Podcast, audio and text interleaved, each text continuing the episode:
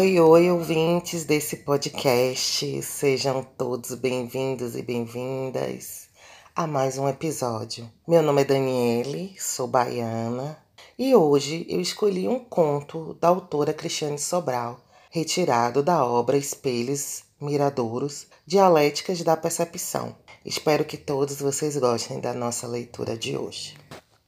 Pichain, Rio de Janeiro.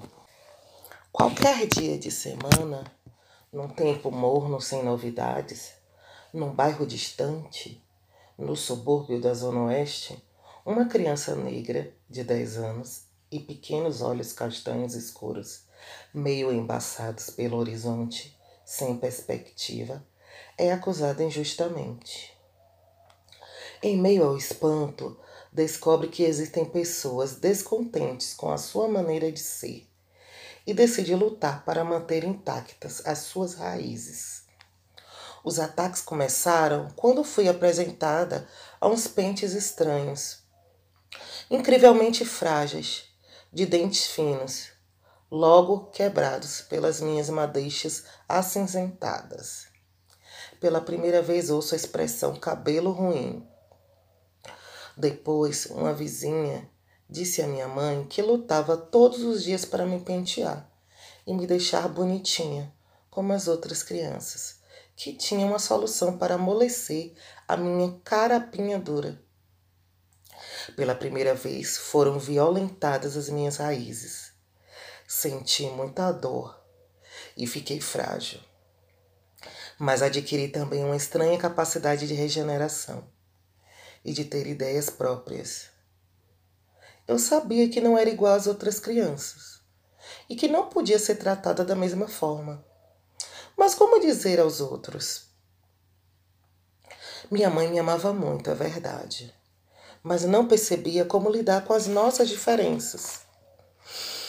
Eu cresci muito rapidamente e, para satisfazer aos padrões estéticos, não podia mais usar o cabelo redondinho, do jeito que eu mais gostava pois era só lavar e ele ficava todo fofinho, parecendo algodão. Uma amiga negra que eu tinha costumava amarrar uma toalha na cabeça e andar pela casa fingindo que tinha cabelo liso.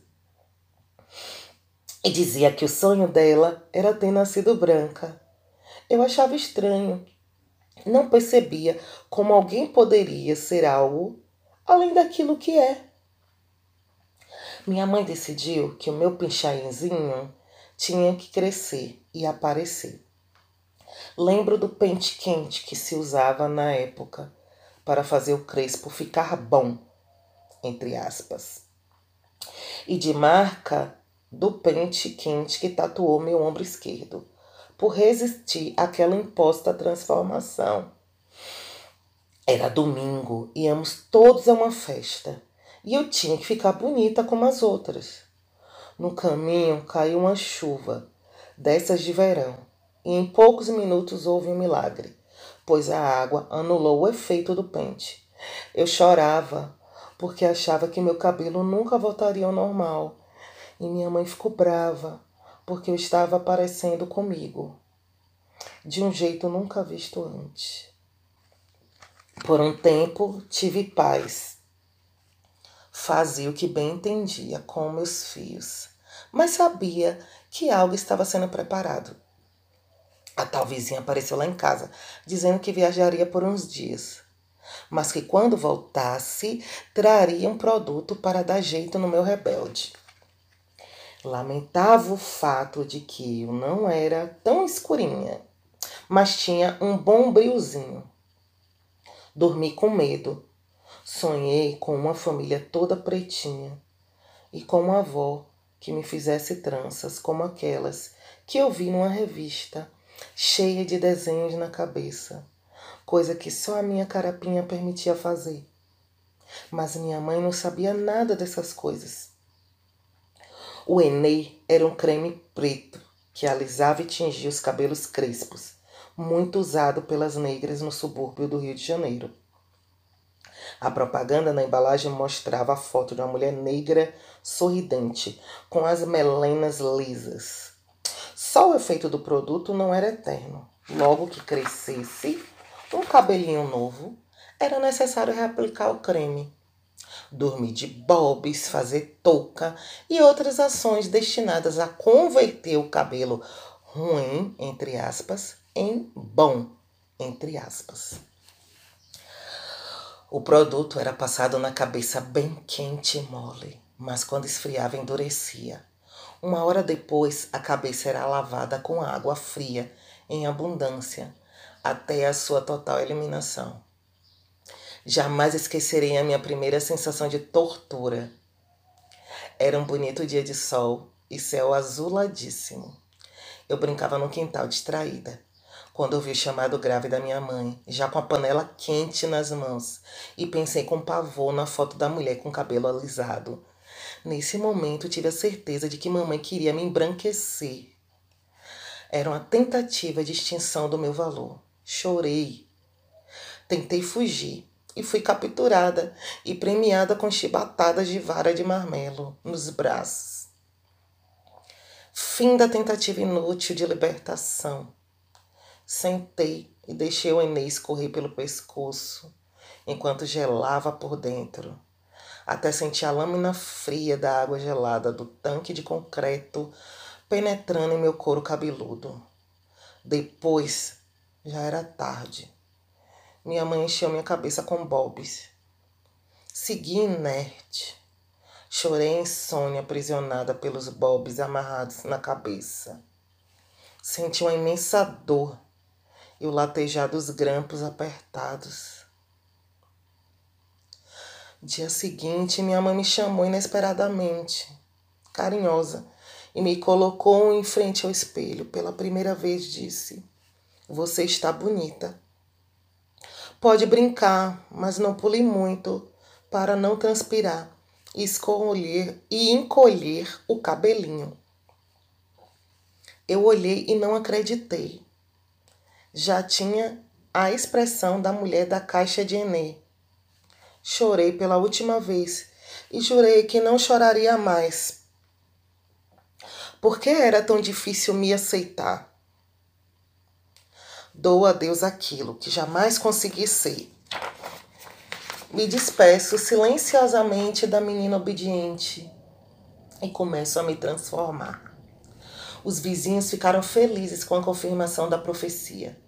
Diziam que preto não prestava mesmo. Todo mundo se sentia no direito de me dar uns tapas para me corrigir. Para o meu bem. Era tudo de péssimo, ingrata, desgosto de mãe, má, bruxa. Meus irmãos também colaboravam. Me chamavam de feia, bombril, macaca. Era o fim.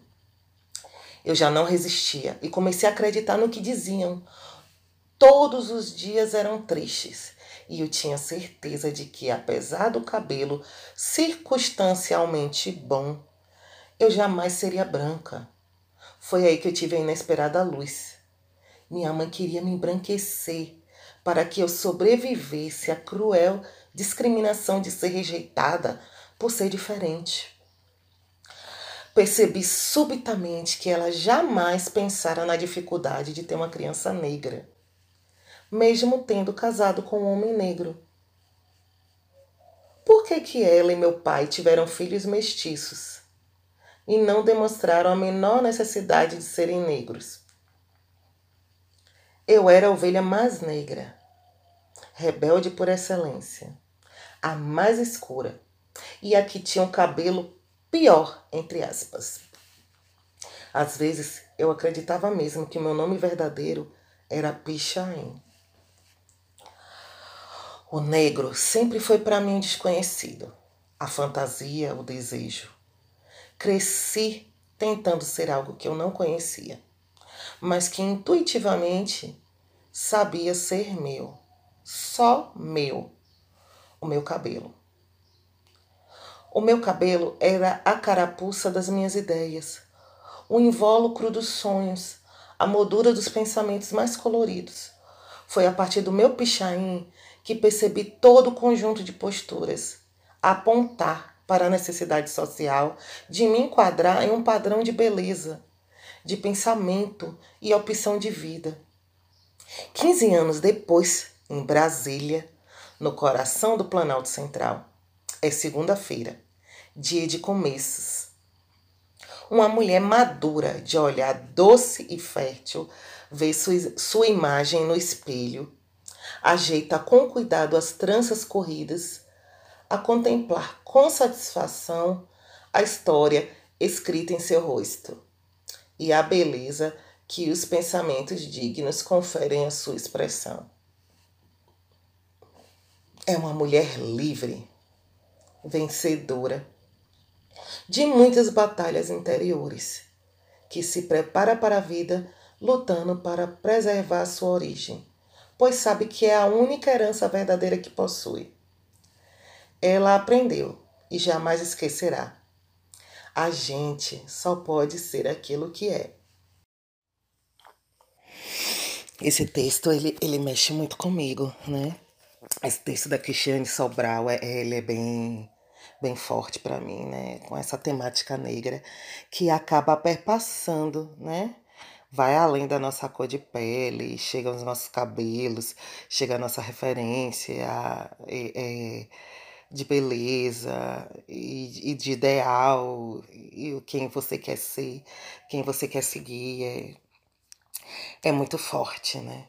Eu, como mulher negra que nasci nos idos dos anos 80, né? Quando a gente não tinha nenhum referencial e nem mesmo é, produtos né, adequados para cuidar dos nossos crespos. A gente teve que aprender a se defender né, de tudo isso né? Do que a sociedade dizia que, que era feio, que era bonito. Aprendemos a, a, a ter como referência as pessoas brancas e a consumir produtos que crianças brancas sonhavam e que crianças brancas eram condicionadas a aceitar que era bonito, que era o ideal, né? Os cabelos lisos, né? Os narizes finos, os lábios finos eram o ideal para todo mundo, né? E, e, e, nós, crianças pretas, crescemos nessa, né, antes né, de, dos anos 2000, acreditando realmente que tudo isso era ideal, que tudo isso era mais lindo, né? Como diz Toni Morrison no Olho Mais Azul. Ai, o olho azul, quem tem olho azul é uma pessoa mais linda, né? Como se um olho azul definisse um caráter e tudo isso. Esse texto, né, ele, ele me toca porque eu, como muitas crianças pretas, também um dia eu quis ter cabelo liso, sabe? E apesar da minha mãe sempre reforçar em casa sobre as características positivas do cabelo crespo, que ele era lindo, que diferente do cabelo liso, que não tem muita opção de penteado, que o cabelo crespo, dava para você fazer tantas coisas que dava para moldar, para trançar. É, mesmo assim, né? A gente cresce, a gente cresceu com essa referência, né? Queria ser a Xuxa, queria ter o, o, o, eu queria usar, eu lembro que eu queria muito usar aquele aquela xuxinha, né? Aquela chuquinha da Xuxa, que era uma uma tira plástica emborrachada que você enrolava no cabelo e fazia uma chuquinha do lado do outro. Eu queria ter aquilo. Só que minha mãe ficava, eu lembro, eu, eu fico imaginando, né? O que que passou na cabeça da minha mãe quando ela falou: Meu Deus, eu vou botar um negócio daquele no cabelo crespo da minha filha. Não vai rolar, não vai rolar. Minha mãe sofreu muito, né? Porque a gente não tinha referência, né? Que fosse moldada e adaptada à nossa realidade. E eu lembro que a questão do, do, do da bota da bota da Xuxa, que eu queria a bota da Xuxa, e minha mãe falava, ô oh, minha filha, a única coisa que está perto da nossa realidade é uma bota de açougueiro, porque na época o açougueiro era a única pessoa que a gente que, que conhecia, que fazia parte da nossa realidade, que usava bota branca.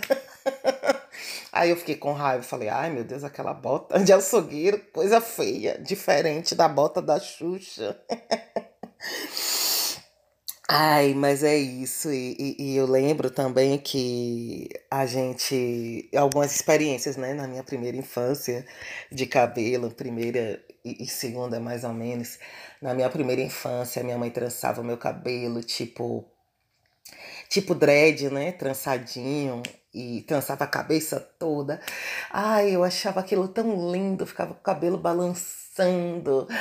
Ai, e o meu referencial naquela época era Milton, Milton Nascimento de Javan. Eram as únicas pessoas negras que tinham cabelo assim, e eu me achava, me achava igual a Milton Nascimento. Eu lembro que quando eu era pequenininha, eu até cortei a franjinha escondida de minha mãe, cortei as trancinhas da frente para ficar com a franjinha igualzinha de Milton Nascimento. Pense. E aí, quando eu cresci um pouco mais, que minha mãe fazia esse penteado já na escola, é, os meninos e meninas também me chamavam de medusa. Eu não entendi o que era medusa, mas eu odiava tudo aquilo. Por que, que meu cabelo ofendia tanto aquelas pessoas, né? Por que, que eles achavam feio o meu penteado? Eu achava tão linda. Eu achava que estava abalando, eu achava que estava abafando.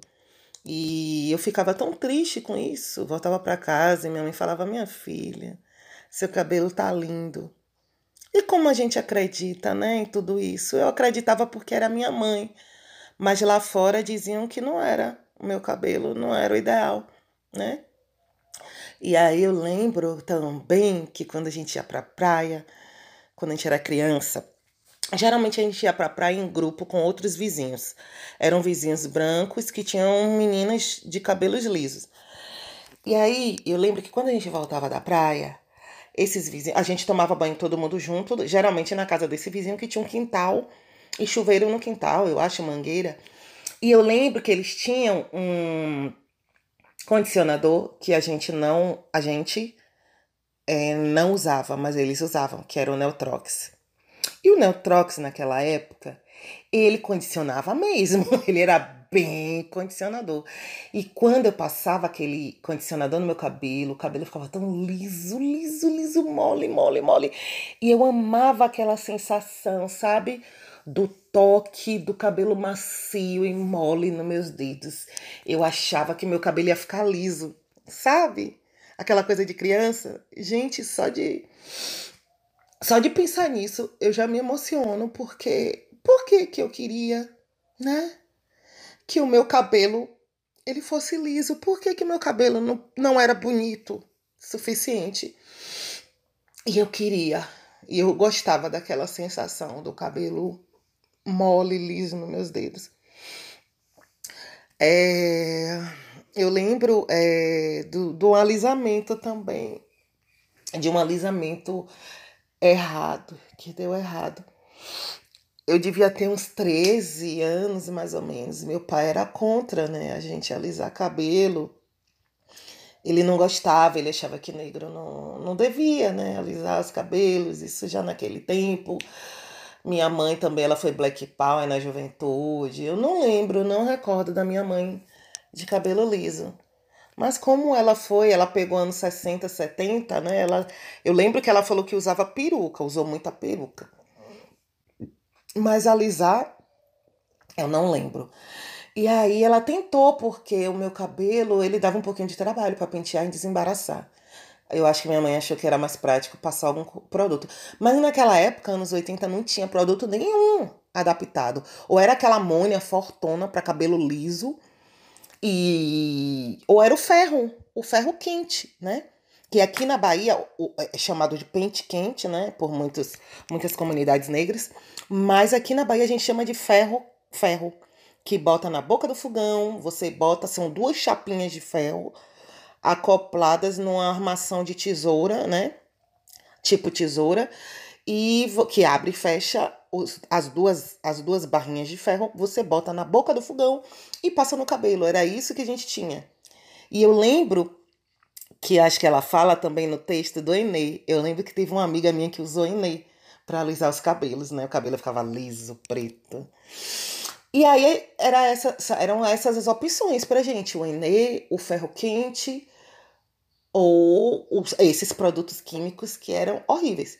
E eu lembro que minha mãe usou um desses produtos, ela comprou, né? Ela uma um, era um pote eu lembro da experiência, era um pote branco. O, o produto não fedia tanto, mas tinha um cheiro muito estranho. E ela passou no meu cabelo e o meu cabelo, ele não, graças a Deus, ele não caiu, não tive nenhum problema, não tive nenhum problema no couro cabeludo.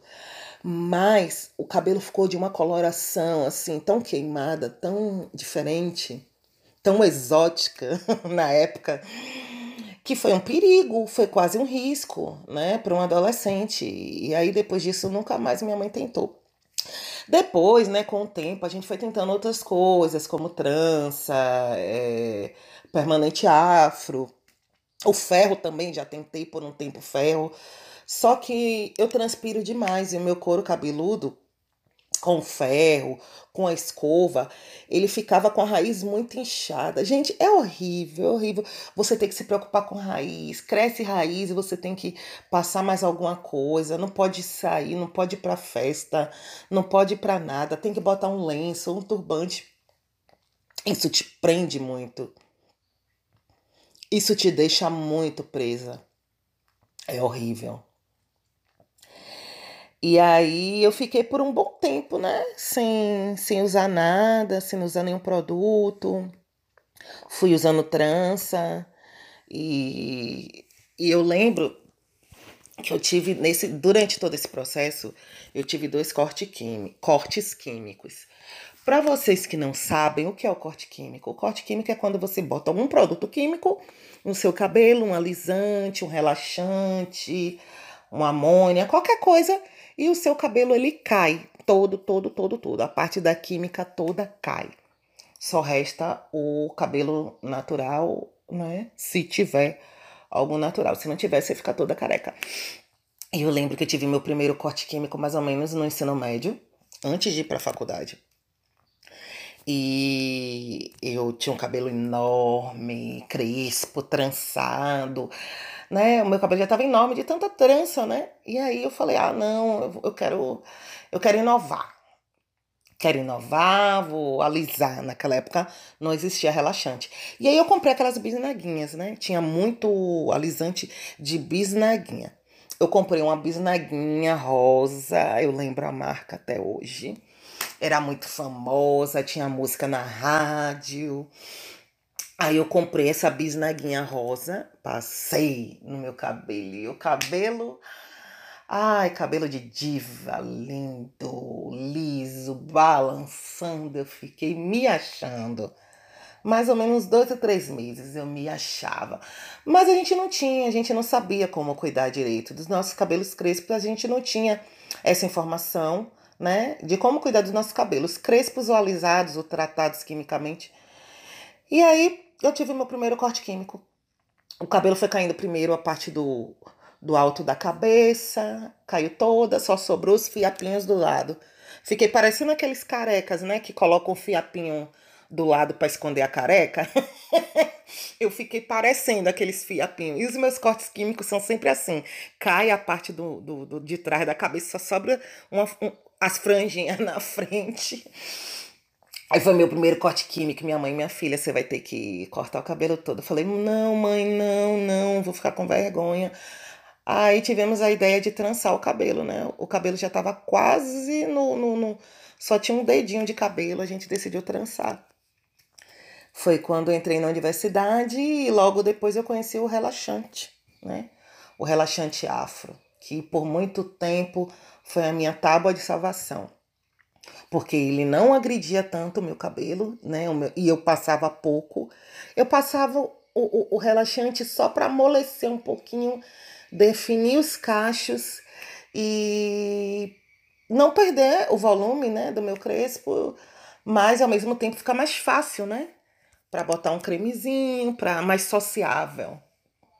Gente, você já pensou você falar que o seu cabelo é sociável ou não é? Mais aceito né, na sociedade.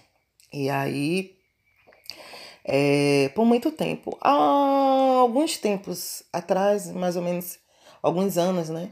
Mais ou menos em 2015, eu tive meu segundo corte químico. E eu decidi pintar, né? Eu, eu usava relaxante e eu decidi pintar o cabelo todo. descolori, pintei, ficou massa, ficou lindo, do jeito que eu queria. Só que eu não sabia, eu não tinha conhecimento do cronograma capilar, né? Que a gente tinha que cuidar, hidratar, nutrir, né? Os nossos cabelos reconstruir, tudo isso tinha que ser feito antes dessa química agressiva, né? De toda, toda, toda essa agressividade ao, aos nossos cachos, ao, ao meu pichain. E aí foi o meu segundo corte químico. E aí, a partir desse corte químico, me deu aquele estalo. Eu falei, pô, Daniele, pra quê? Tanta coisa no cabelo, é tanta química, é tanto. Ai, o meu cabelo vai ficar agora, a partir de agora, do jeito que ele é. Vou deixar a tinta sair, vou deixar é, ele do jeito que é e ele vai ficar crespo. E eu lembro que assim que eu fiz essa mudança, uma colega de trabalho virou para mim e perguntou: Mas cadê seus cachos? Cadê seu cabelo? Poxa, era tão bonito o seu cabelo como era antes. E eu lembro que eu virei, virei para ela e falei: Esse, esse daqui é o meu cabelo de verdade. Aquele não era o meu cabelo. Esse, sim, é o meu cabelo e vai ser o meu cabelo de agora para sempre. E, e, isso é muito forte, né, gente? É muito forte porque a gente vai aprendendo a, a, a odiar, odiar o nosso cabelo. Eu, eu, por muitos momentos, eu odiei muito meu cabelo. Eu lembro que em duas ocasiões, na minha primeira comunhão e nos meus 15 anos, eu não consegui aproveitar direito a festa, o momento, porque eu estava com tanto ódio do meu penteado, eu não queria. Eu odiava e minha mãe achava tão lindo. Eu, eu, eu, nossa, hoje algum tempo atrás, hoje não tanto, mas algum tempo atrás era que meu cabelo crescesse para fazer o mesmo penteado, vocês acreditam? Que era um coque, um afropuff, né? A gente chama de afropuff mas é um coque, né, com cabelo crespo. E eu achava aquilo tão feio, tão feio. E eu não sei por que, que eu achava feio. Porque as pessoas diziam que era feio. Né? Meu cabelo, meu nariz, minha boca, meu corpo, minha pele. E isso tudo magoa, isso tudo fere, isso tudo deixa a gente com uma visão de mundo totalmente deturpada. Hoje não, né? Hoje, hoje eu tô super em paz com meu cabelo. Hoje eu quero, quero que ele fique da maneira como ele quer, curto, alto, trançado, é, sabe, livre, leve, solto. Eu quero liberdade para o meu cabelo, quero liberdade para minha cabeça, quero paz de espírito para todas as meninas negras, para todas as mulheres negras que possam amar o seu pichain da maneira que ele é, como eu amo o meu. E sou muito feliz em ter meu pichain. Ai, espero que vocês tenham gostado desse texto, tanto quanto eu gostei, tanto quanto ele mexe, né, comigo. E vejo vocês na próxima semana. Um grande abraço afetuoso para todas e todos. Bye bye.